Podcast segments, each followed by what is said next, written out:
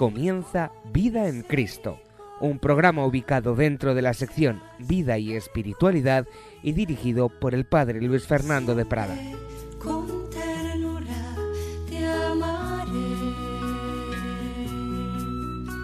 Así dice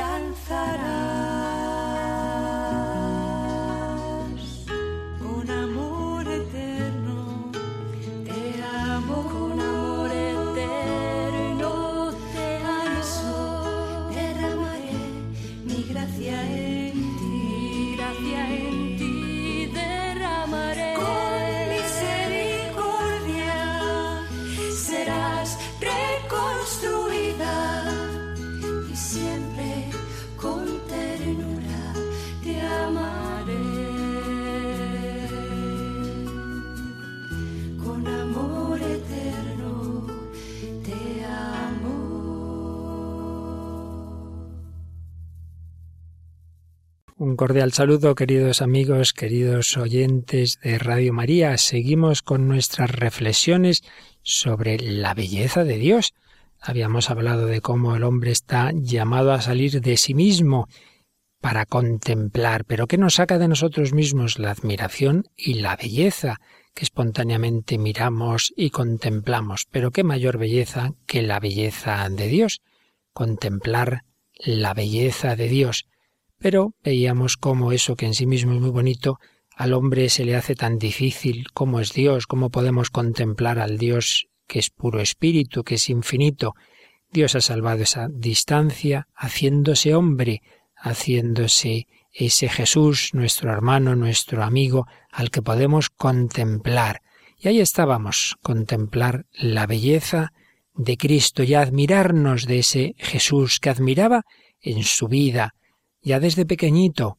Al verlo, los pastores dieron a conocer lo que les habían dicho acerca de aquel niño, y todos los que lo oyeron se maravillaban de lo que los pastores les decían. Ojalá también nosotros nos maravillemos siempre de Cristo, como cuando Simeón habla a la Virgen y a San José, y nos dice San Lucas que su padre y su madre, la Virgen y San José, estaban admirados de lo que se decía del niño, la admiración.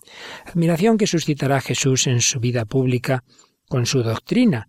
Todos estaban admirados de las palabras llenas de gracia que salían de su boca, nos dice Lucas 4:22.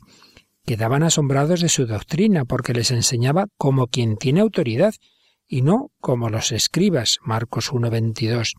Los judíos asombrados decían, ¿Cómo entiende de letras sin haber estudiado? Juan 7:15. Buscaban cómo podrían matarle, porque le tenían miedo, pues toda la gente estaba asombrada de su doctrina, hasta el punto de que van a detenerle y no le detienen y, llegan a decir los propios que habían sido enviados a detenerle. Jamás hombre alguno ha hablado como ese hombre. Admiración que suscitaba la doctrina de Cristo, pero mucho más su persona, sus obras. Cuando Jesús hace esa primera pesca milagrosa, Simón Pedro cayó a las rodillas de Jesús diciendo, Aléjate de mí, Señor, que soy un hombre pecador, pues el asombro se había apoderado de él y de cuantos con él estaban a causa de los peces que habían pescado. El asombro, la admiración, son actitudes que nos llevan a esa contemplación admirativa de la belleza, de la grandeza de Jesucristo.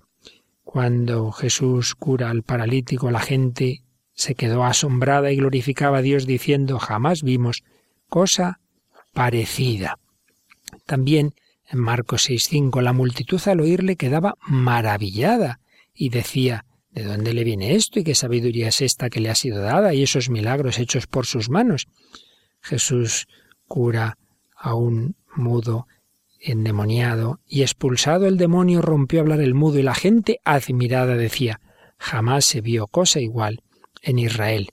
Le llevan a un sordo y tartamudo Marcos 7:32 le Jesús le impone la mano y enseguida se le abrieron los oídos y se soltó la atadura de su lengua, y les mandó que no lo dijeran a nadie, pero cuanto más se lo mandaba, ellos lo pregonaban mucho más, y estaban más que pasmados diciendo todo lo ha hecho bien, hace oír a los sordos y hablar a los mudos. Y nos explica San Juan, porque el Padre quiere al Hijo y le muestra todo lo que él hace y le mostrará obras aún mayores que estas, para que os asombréis. El asombro nos prepara esa contemplación, esa contemplación que veíamos en la escena de la transfiguración, en una reflexión anterior. Pues bien, este asombro que Jesús suscitaba en su vida terrena, lo ha seguido suscitando a lo largo de la historia, porque Cristo sigue vivo, y los santos son aquellos que se han enamorado de Jesucristo, como San Agustín que buscaba a Dios y no lo conseguía alcanzar por sus meras fuerzas naturales, con su filosofía, con su reflexión. Yo buscaba el camino para adquirir un vigor que me hiciera capaz de gozar de ti, y no lo encontraba hasta que me abracé al mediador entre Dios y los hombres, el hombre Cristo Jesús, el que está por encima de todo, Dios bendito por los siglos, que me llamaba y me decía, yo soy el camino, la verdad y la vida. Y exclama San Agustín, tarde te amé, hermosura tan antigua y tan nueva, tarde te amé, y tú estabas dentro de mí y yo fuera, y así por fuera te buscaba y deforme como era, me lanzaba sobre estas cosas hermosas que tú creaste. Tú estabas conmigo, mas yo estaba contigo. Reteníanme lejos de ti aquellas cosas que si no estuviesen en ti no existirían. Me llamaste y clamaste y quebrantaste mi sordera. Brillaste y resplandeciste y curaste mi ceguera. Exhalaste tu perfume y lo aspiré, y ahora te anhelo. Gusté de ti, y ahora siento hambre y sed de ti. Me tocaste y deseé con ansia la paz que procede de ti. Tarde te amé, hermosura, tan antigua y tan nueva. Cuando San Agustín contempla esa belleza de Dios hecha carne en Jesucristo, se enamora de él, se da cuenta de que ha perdido tantos años de su vida buscando falsas hermosuras o buscándolas al margen de su fuente, la fuente de toda hermosura. Y precisamente siglos después va a leer a San Agustín Santa Teresa de Jesús, cuando aún no era santa, cuando aún era una joven, y le impresiona las confesiones de San Agustín y también Santa Teresa al después va a tener grandes experiencias de Cristo, diríamos, que más intensas, más místicas, con grandes dones de contemplación de la humanidad de Jesucristo. Y dirá a sus monjas en el camino de perfección, no os pido ahora que penséis en Él, ni que saquéis muchos conceptos, ni que hagáis grandes y delicadas consideraciones con vuestro entendimiento. No os pido más que le miréis. Pues, ¿quién os quita volver los ojos del alma a este Señor?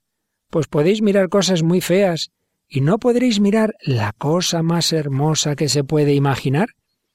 Pues nunca, hijas, quita vuestro esposo los ojos de vosotras. Os ha sufrido mil cosas feas y abominaciones contra él, y no ha bastado eso para que os deje de mirar.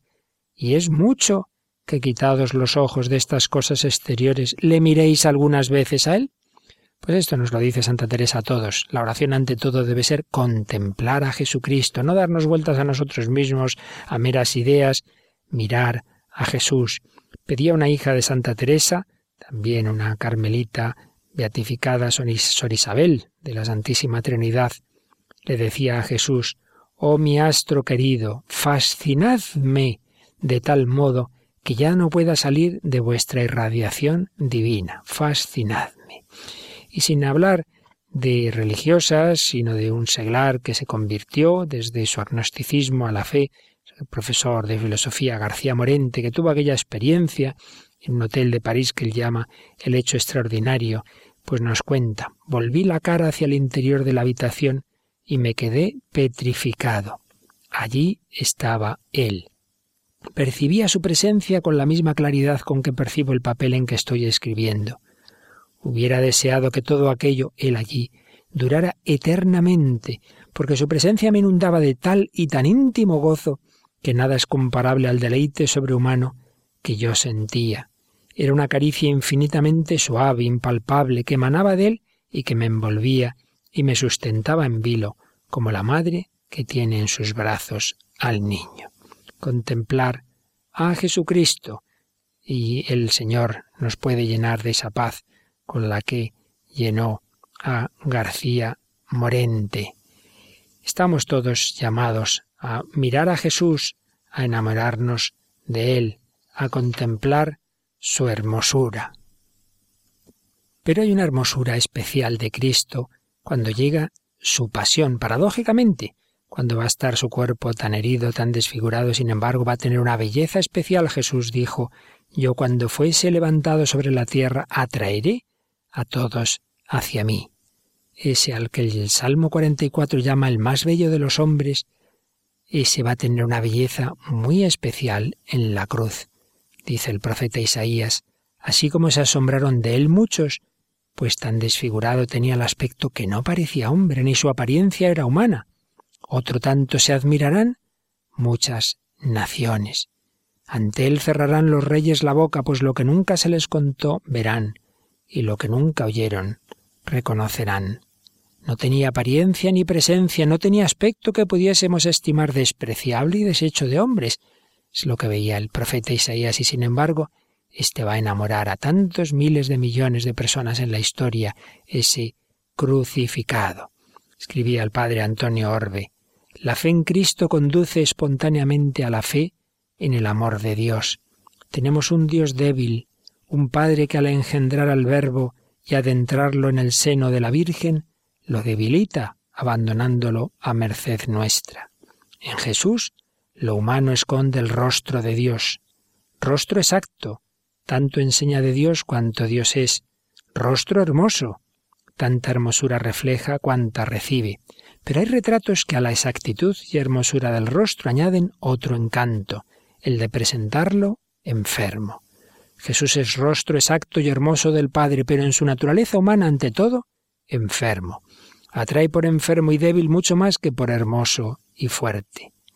De Dios recibe como de manantial su hermosura divina, arrebatadora, la que miran los ángeles.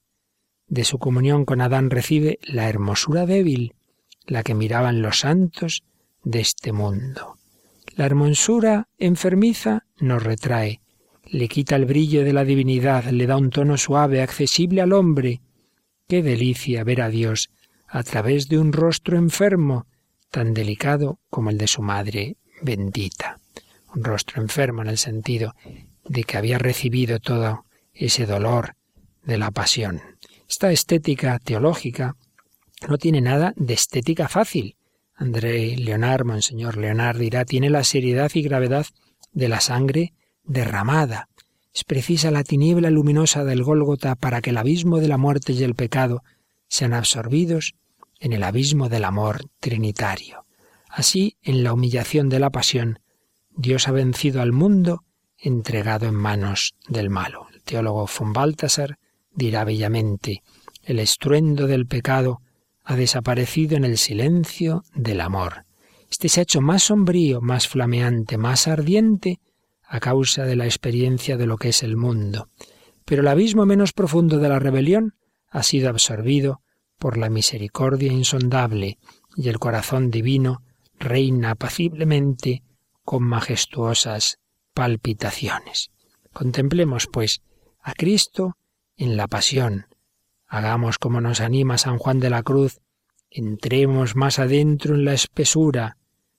Y es que el misterio de la cruz es uno de los rasgos que contribuyen a realzarla. El alma que se enamora de la hermosura de Cristo busca la cruz con ardor apasionado.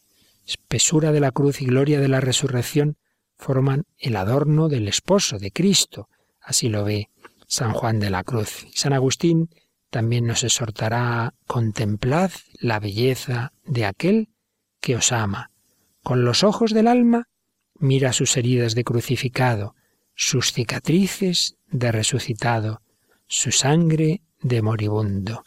Que os quede clavado en el corazón el que por vosotros está clavado en la cruz. Qué bellas palabras, qué bella exhortación para todos nosotros, que os quede clavado en el corazón el que por vosotros está clavado en la cruz. Carmelita Descalzo escribe, en la vida del amor, la cruz todo lo ilumina. Solo la cruz conduce hasta los mismos brazos de Dios. La cruz es el candelabro donde está fijo el foco del amor infinito, Jesucristo, para iluminarlo todo y llenarlo todo de vida. Escribía San Teodoro Estudita, oh don preciosísimo de la cruz, ¿Qué aspecto tiene más esplendoroso? No contiene como el árbol del paraíso el bien y el mal entremezclados, sino que todo en él es hermoso y atractivo. Este madero, en el que el Señor, cual valiente luchador en el combate, fue herido en sus divinas manos, pies y costado, curó las huellas del pecado y las heridas que el pernicioso dragón había infligido a nuestra naturaleza. Papa Juan Pablo II, en esa exhortación apostólica sobre la vida consagrada, que comenzábamos a comentar también en una charla anterior, Vita Consecrata, en número 21, escribía, La persona consagrada en las diversas formas de vida suscitadas por el Espíritu experimenta la verdad de Dios amor de un modo tanto más inmediato y profundo cuanto más se coloca bajo la cruz de Cristo aquel que en su muerte aparece ante los ojos humanos desfigurado y sin belleza, hasta el punto de mover a los presentes a cubrirse el rostro, precisamente en la cruz, manifiesta en plenitud la belleza y el poder del amor de Dios. Y citaba Juan Pablo II a San Agustín, que cantaba así, Hermoso siendo Dios, verbo en Dios, es hermoso en el cielo y hermoso en la tierra, hermoso en el seno, hermoso en los brazos de sus padres, hermoso en los milagros, hermoso en los azotes, hermoso invitado a la vida, hermoso no preocupándose de la muerte, hermoso dando la vida, hermoso tomándola, hermoso en la cruz, hermoso en el sepulcro y hermoso en el cielo. Oíd entendiendo el cántico y la flaqueza de su carne, no aparte de vuestros ojos el esplendor de su hermosura. Y seguía diciendo Juan Pablo II, la vida consagrada refleja este esplendor del amor, porque confiesa con su fidelidad al misterio de la cruz creer y vivir del amor del Padre, del Hijo y del Espíritu Santo. De este modo contribuye a mantener viva en la Iglesia la conciencia de que la cruz es la sobreabundancia del amor de Dios que se derrama sobre este mundo, el gran signo de la presencia salvífica de Cristo, y esto especialmente en las dificultades y en las pruebas. Pues vamos a quedarnos contemplando la hermosura de Jesucristo, Jesucristo en su pasión, la hermosura de Cristo crucificado. Busquemos al Señor, contemplemos y adoremos su cuerpo herido, démosle gracias, pidámosle que nos enamore más y más. tus pies heridos, tus pies de mensajero que trae la paz, que trae la paz a mi corazón.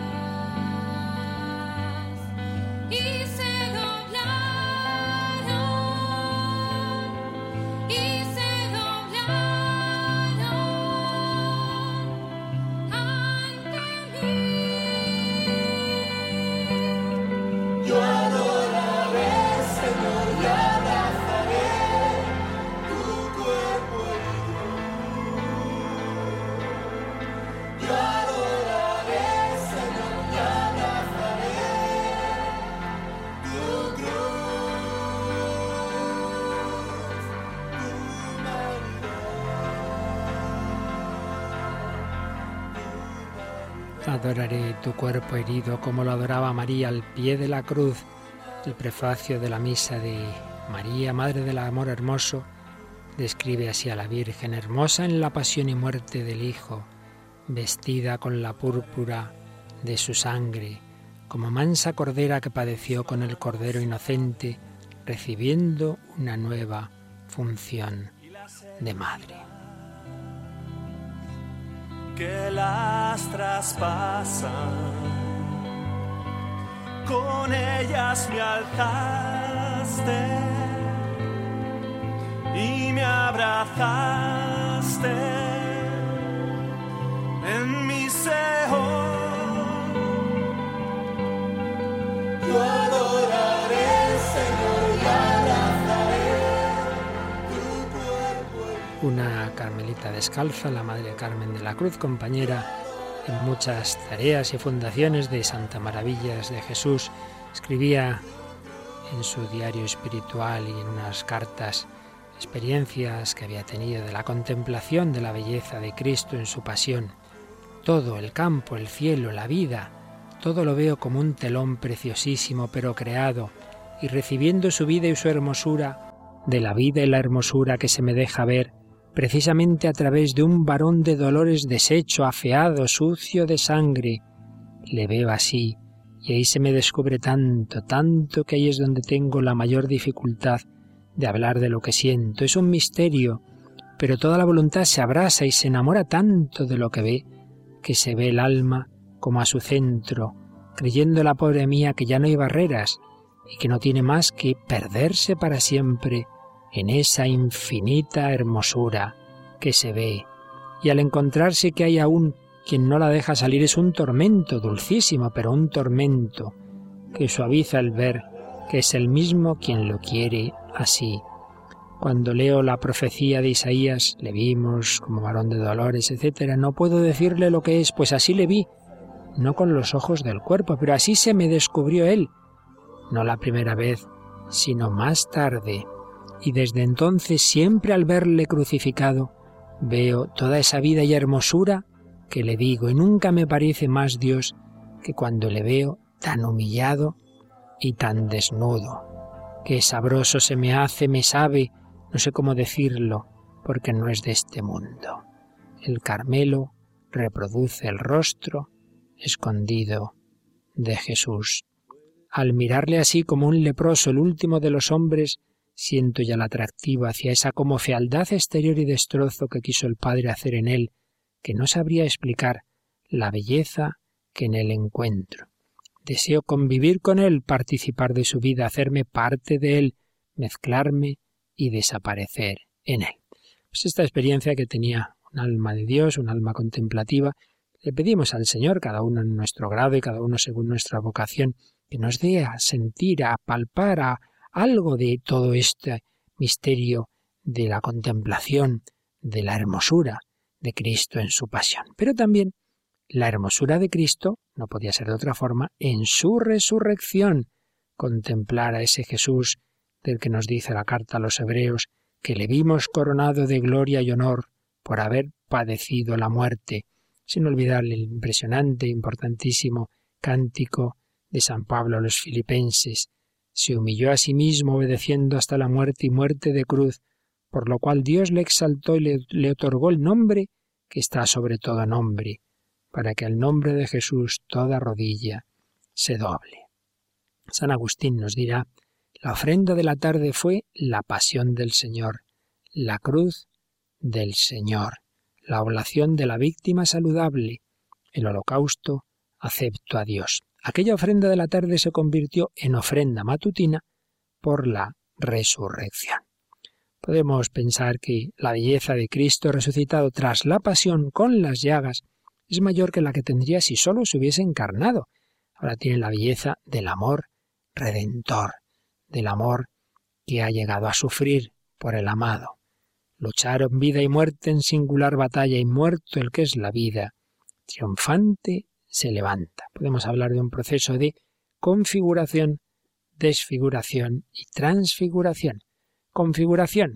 Dios se ha configurado al hombre, se ha hecho hombre, ha tomado nuestra naturaleza. Desfiguración. Ha dejado que su humanidad, que su cuerpo fuera desfigurado en la pasión.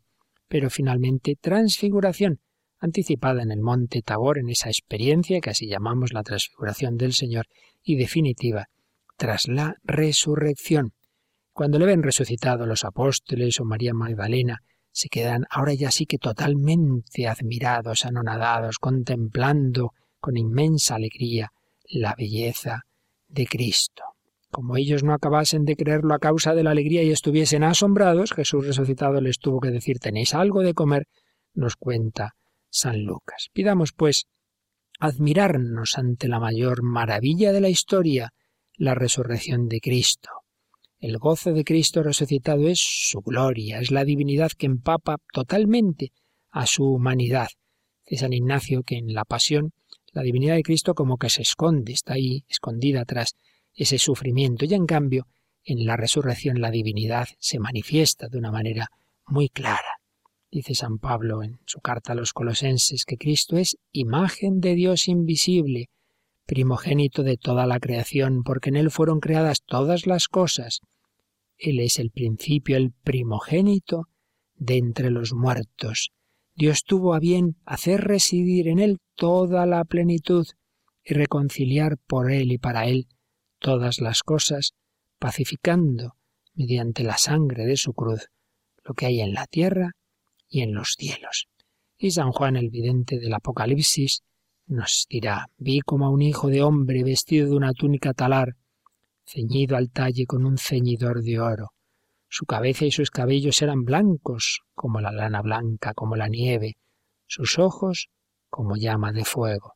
Sus pies parecían de metal precioso acrisolado en el horno, su voz como voz de grandes aguas. Cuando lo vi caía a sus pies como muerto, pero él puso su mano derecha sobre mí diciendo, no temas, soy yo, el primero y el último, el que vive. Estuve muerto, pero ahora estoy vivo por los siglos de los siglos y tengo las llaves de la muerte y del Hades. Y en Apocalipsis 19 se nos dice sus ojos, llama de fuego sobre su cabeza, muchas diademas, lleva escrito un nombre que sólo él conoce, viste un manto empapado en sangre y su nombre es el Verbo de Dios. Lleva escrito un nombre en su manto y en su muslo, Rey de Reyes y Señor de Señores. El Salmo 18 nos dice allí le ha puesto su tienda al sol, él sale como el esposo de su alcoba, contento como un héroe a recorrer su camino, nada se libra de su calor. Pues bien, aquello que se decía del sol en ese salmo lo aplicamos a Jesucristo. Por eso dice el Apocalipsis 21 que la Jerusalén celeste no tiene necesidad del sol ni de la luna, pues el esplendor de Dios la ilumina y el Cordero es su lámpara. Contemplemos, pues, a Cristo resucitado. Se le mostró milagrosamente a Santa Teresa, pero lo que en ella fue de una manera extraordinaria, nosotros en la fe, sin verle con esas visiones que ella tenía, pero pedimos una fe en lo que ella veía. Quiso el Señor mostrarme solas las manos con tan grandísima hermosura que no lo podría yo encarecer. Desde a pocos días vi también aquel divino rostro que del todo me parece me dejó absorta. El Señor le mostró sus manos y luego su rostro y Santa Teresa se quedó absorta contemplando ese rostro de Cristo. Lo dice en su vida, al capítulo 28 y en el 29, me estaba hablando y yo mirando aquella gran hermosura y la suavidad con que habla aquellas palabras por aquella hermosísima y divina boca. Casi siempre se me representaba el Señor así resucitado y en la hostia lo mismo. Si no eran algunas veces para esforzarme, si estaba en tribulación, que me mostraba las llagas, algunas veces en la cruz y en el huerto, mas siempre la carne glorificada, mas siempre la carne glorificada. A veces se le presentaba en la pasión, pero Santa Teresa veía que la carne ya estaba gloriosa. Y nos dirá en el camino, si estáis alegres, Miradle resucitado, que con solo imaginar cómo salió del sepulcro os alegrará. Con qué claridad, con qué hermosura, con qué majestad, qué victorioso, qué alegre, como quien también salió de la batalla, donde ha ganado un gran reino que todo lo quiere para vos y así con él. Pues es mucho que a quien tantos da volváis una vez los ojos a mirarle, de nuevo nos anima a mirar a Jesucristo, es el héroe de la guerra, canta el Salmo 23, portones alzad los dinteles, va a entrar el Rey de la Gloria. ¿Quién es ese Rey de la Gloria? El Señor, héroe valeroso, el Señor, héroe de la guerra. El Señor merece nuestra alabanza como aquellos del Apocalipsis que cantan un cántico nuevo diciendo Eres digno de tomar el libro y abrir sus sellos, porque fuiste degollado y compraste para Dios con tu sangre hombres de toda raza, lengua, pueblo y nación, y has hecho de ellos para nuestro Dios un reino de sacerdotes y reinan sobre la tierra. Padre Sebrier se dirigirá a Cristo y le dirá, oh Verbo, Cristo, qué bello eres, qué grande eres, ¿quién sabrá conocerte? Haz, oh Cristo, que yo te conozca y te ame. Déjame echar una mirada sobre ti, oh belleza infinita. Apaga un poco tu gran luz, a fin de que mis ojos puedan contemplarte un poco y ver tus perfecciones divinas. Y se dirige luego al lector y le dice, ¿sientes un atractivo interior que te empuje hacia Jesucristo? Un sentimiento interior lleno de admiración por Cristo, por su belleza, su grandeza, su bondad infinita, sentimiento que nos conmueve y nos impulsa a darnos a Él si sentimos en nosotros este soplo divino, si percibimos una pequeña luz, si nos sentimos atraídos por poco que sea hacia Jesucristo, cultivemos este atractivo, hagámoslo crecer con la plegaria, la oración, el estudio, para que crezca y dé frutos. Pues vamos a pedírselo así al Señor, Señor, que yo me enamore de ti, digamos con la esposa del cantar, atráeme en pos de ti, correremos siguiendo tu perfume. Esto es para todo cristiano, todo cristiano está llamado a la unión con Cristo, al desposorio con Cristo, pero es verdad que hay una forma muy particular de vivirlo en la vida consagrada. Escribía Juan Pablo II en Vita Consecrata. Qué hermoso es estar contigo, dedicarnos a ti, concentrar de modo exclusivo nuestra existencia en ti. Quien ha recibido la gracia de esta especial comunión de amor con Cristo, se siente como seducido por su fulgor. Él es el más hermoso de los hijos de Adán, el incomparable. Este es mi Hijo amado, en quien me complazco. Y de ahí vienen, pues, los consejos evangélicos. Oh pobreza, qué bella eres, escribe el Padre Sebrier. Jesucristo, mi Maestro, te ha encontrado tan hermosa que te ha desposado al bajar del cielo, que ha hecho de ti la compañera de su vida, que ha querido morir contigo sobre la cruz. Oh Maestro mío, dame esta hermosa pobreza, que yo la busque con solicitud, que la tome con alegría, que la abrace con amor, para hacer de ella la compañera de toda mi vida y morir con ella sobre un trozo de madera como mi Maestro. El que se enamora de Cristo se enamora de su forma de vida, en pobreza, en castidad, en obediencia, un sentido amplio para todo cristiano, en un sentido estricto a aquellos llamados a vivir que llamamos la vida consagrada, en ese seguimiento de Jesús a través de los consejos evangélicos. Pues vamos a pedir al Señor que nos enamoremos de Él, que nos lleve al desierto, que enamore nuestro corazón, que seamos esa esposa del Cordero, que cada vez estemos más unidos al Cordero que ha muerto por cada uno de nosotros.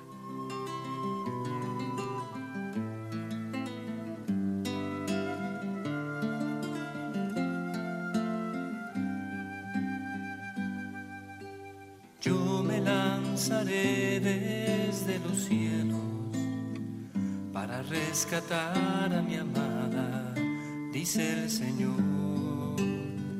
para salvar a mi amada de ser atravesada por la lanza de muerte del acusado. Mi amada me había abandonado, había rechazado y se había manchado de infidelidad.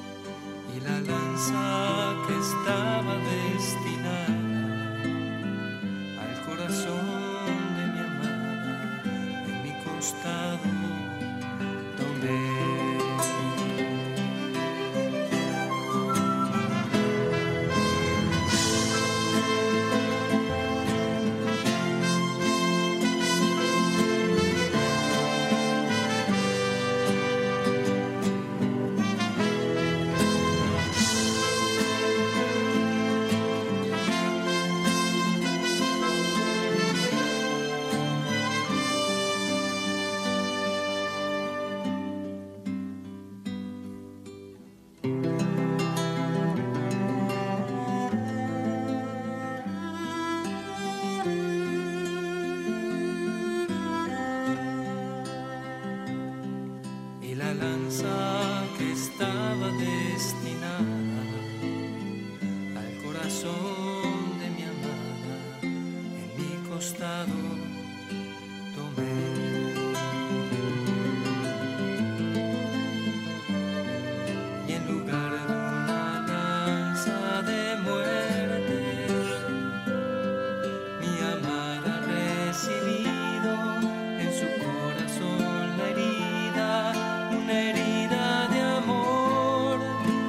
por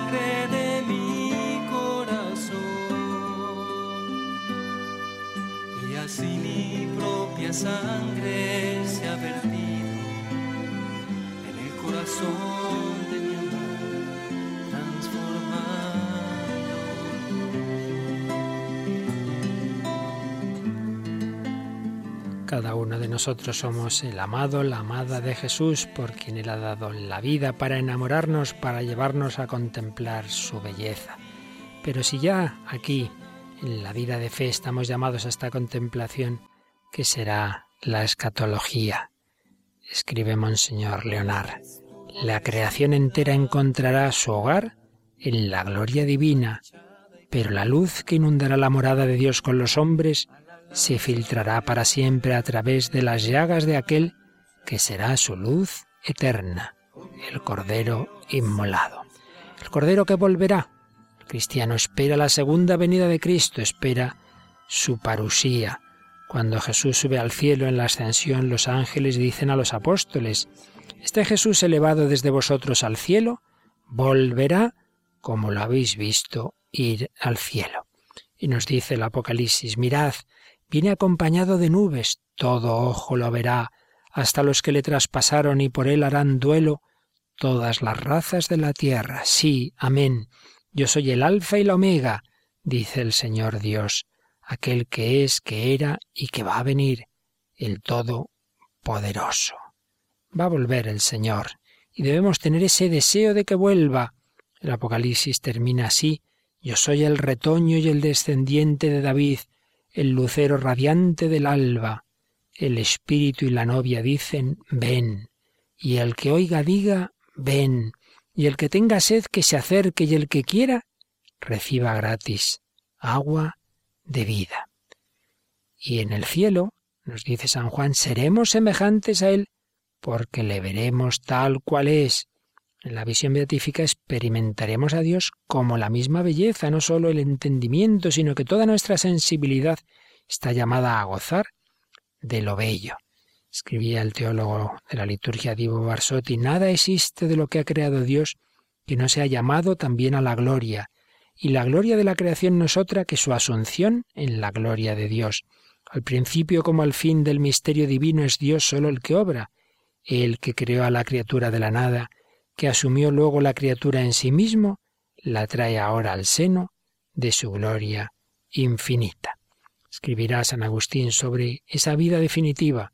Esta es la única vida verdadera, la única vida feliz, contemplar eternamente la belleza del Señor en la inmortalidad e incorruptibilidad del cuerpo y del espíritu. No olvidemos que el cristiano no solo cree en la inmortalidad del alma, sino también en la resurrección e incorruptibilidad del cuerpo glorioso resucitado. Sigue diciendo San Agustín, Considerad este mundo que también tiene su belleza, qué belleza tiene la tierra, el mar, el aire, el cielo, los astros. ¿Todas estas cosas no dejan apabullado a todo el que las considera? ¿No destaca tanto su hermosura que parece que no puede hallarse nada más hermoso? Y aquí viven en esta hermosura Aquí viven contigo los gusanos, los ratones, todos los reptiles de la tierra. Pues cuál será la hermosura de aquel reino donde sólo vivirán contigo los ángeles.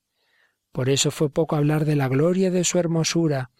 Pudo haberse dicho la gloria de la hermosura de cualquier especie establecida en este mundo, ya de la tierra que verdea, ya del cielo que resplandece, pero dijo de la inmensa belleza de tu reino, esto encarece algo que aún no vemos, que creemos sin haberlo visto, que creyéndolo lo deseamos y por cuyo deseo soportamos todo. Luego hay una hermosura inmensa de algo, hay que amarla antes de verla, para poseerla cuando se la haya visto. Hay un himno de la liturgia de las horas de un domingo en el que le decimos al Señor, cuando veamos cara a cara lo que hemos visto en un espejo, y sepamos que la verdad y la belleza están de acuerdo, cuando al mirar lo que quisimos, lo veamos claro y perfecto, y sepamos que ha de durar sin pasión, sin aburrimiento, entonces, solo entonces estaremos contentos. El cristiano debe vivir alegre y contento también en esta vida, pero es verdad que la plenitud del gozo, de la alegría, será cuando se una la verdad, la belleza, cuando sea algo definitivo, cuando sea algo para siempre. Pero el Señor nos llama ya a buscarle, a contemplarle aquí en esta vida. Como la doctora de la Iglesia Teresa del Niño Jesús, que se puso de nombre religioso del Niño Jesús y de la Santa Faz. Cuando era una niña tuvo una enfermedad extraña, misteriosa, que la hacía sufrir mucho, y se curó viendo el rostro sonriente de la Virgen María, esa imagen que tenían en su casa, que se llamó precisamente la Virgen de la Sonrisa, porque la Virgen la miró sonriendo.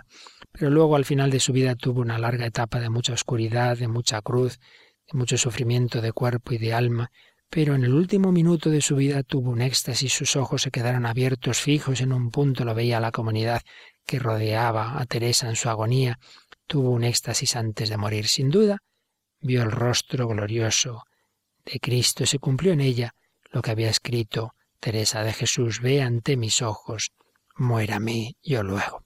Por eso debemos pedir, contemplar ya en esta vida, en la oración, en la belleza de Cristo, en la fe, pero pedimos llegarla a contemplar cara a cara, como dice la oración colecta del Día de Reyes, del día de la Epifanía, una oración preciosa, Señor, que en este día revelaste a tu Hijo unigénito a los pueblos gentiles por medio de una estrella, concede a los que ya te conocemos por la fe, poder contemplar un día cara a cara la hermosura infinita de tu gloria. Aquí tenemos la lumen fide, la luz de la fe, con la que contemplamos, con la que conocemos al Señor, pero estamos llamados a contemplarle cara a cara, a contemplar la hermosura infinita de su gloria. Pedimos también con una misa de María, Madre del Amor Hermoso, la segunda oración colecta que se nos propone. Concédenos, Señor, procurar como María todo lo que es verdadero y noble para llegar un día ante ti, fuente de toda belleza y autor del amor hermoso. Todo cristiano está llamado a la vida del más allá, a la escatología, al cielo. Tenemos que vivir pensando en ello, pero también hacemos especial referencia en estas charlas a la vida consagrada. La vida consagrada tiene una especial llamada a la dimensión escatológica. Decía Juan Pablo II en Vita Consecrata 16, a la vida consagrada se confía la misión de señalar al Hijo de Dios hecho hombre como la meta escatológica a la que todo tiende, el resplandor ante el cual cualquier otra luz languidece, la infinita belleza que sola puede satisfacer totalmente el corazón humano. Pues contemplemos a Jesucristo, démosle gracias de haberle conocido. Lo mejor de nuestra vida, sin duda, es haber conocido al Señor, es tener fe. Vamos a dar gracias a Jesús de haberle conocido, pero a pedir conocerle cada vez más y más para llegar a contemplarle un día en el reino de los cielos.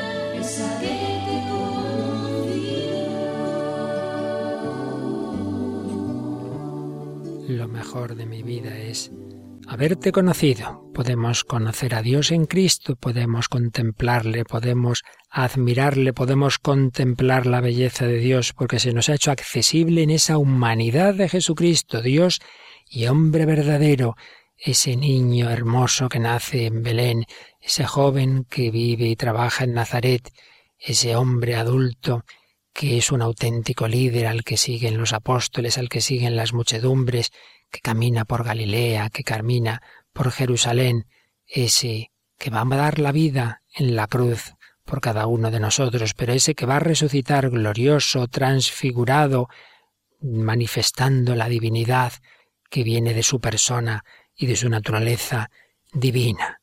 La encíclica Lumen Fidei, número 31, nos dice que sólo mediante la encarnación el conocimiento propio del amor podía llegar a plenitud. En efecto, la luz del amor se enciende cuando somos tocados en el corazón, acogiendo la presencia interior del amado que nos permite reconocer su misterio.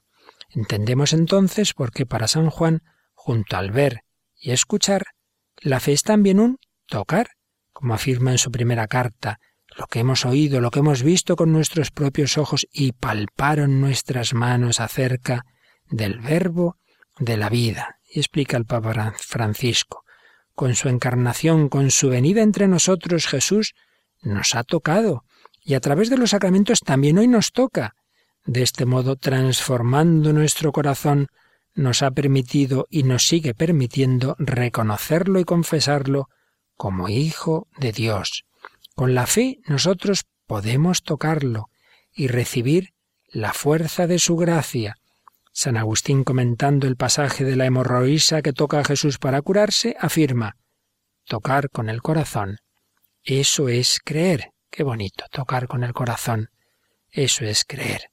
Y sigue diciendo la encíclica, también la multitud se agolpa en torno a él, pero no lo roza con el toque personal de la fe, que reconoce su misterio, el misterio del Hijo que manifiesta al Padre.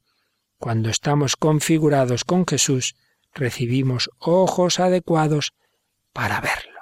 Son los ojos que estamos pidiendo en estas reflexiones, esos ojos de la fe, para contemplar la belleza de Dios aquí en la fe y un día en la visión. Terminamos recordando lo que dice también la Lumen Fidei en el número 33, citando de nuevo a San Agustín, que asociando escucha y visión habló de la palabra que resplandece dentro del hombre. De este modo la luz se convierte en la luz de una palabra, porque es la luz de un rostro personal, una luz que alumbrándonos nos llama y quiere reflejarse en nuestro rostro para resplandecer desde dentro de nosotros mismos. El deseo de la visión global y no sólo de los fragmentos de la historia sigue presente y se cumplirá al final, cuando el hombre, como dice el santo de Hipona, San Agustín, verá y amará. Y esto no porque sea capaz de tener toda la luz, que será siempre inabarcable, sino porque entrará por completo en la luz. Pues lo pedimos así al Señor. Seguiremos reflexionando sobre este tema tan bello de que todos estamos llamados a contemplar la belleza de Dios en Cristo y a reflejarla en nuestra vida. Dios nos comunica su belleza. Hablaremos de ello, pero hoy vamos a quedarnos dando gracias al Señor de que su infinito amor nos llama a esta unión con Él. Ojalá nos dejemos atraer por la belleza del rostro de Cristo.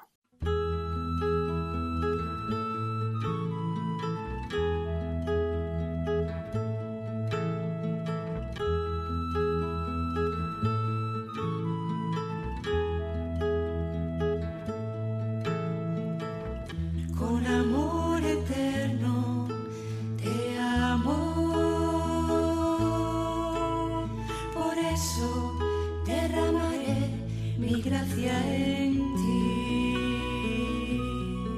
Han escuchado Vida en Cristo, un programa enmarcado dentro de la sección Vida y Espiritualidad y dirigido por el Padre Luis Fernando de Prada. Siempre con ternura te amaré. Así dice el Señor.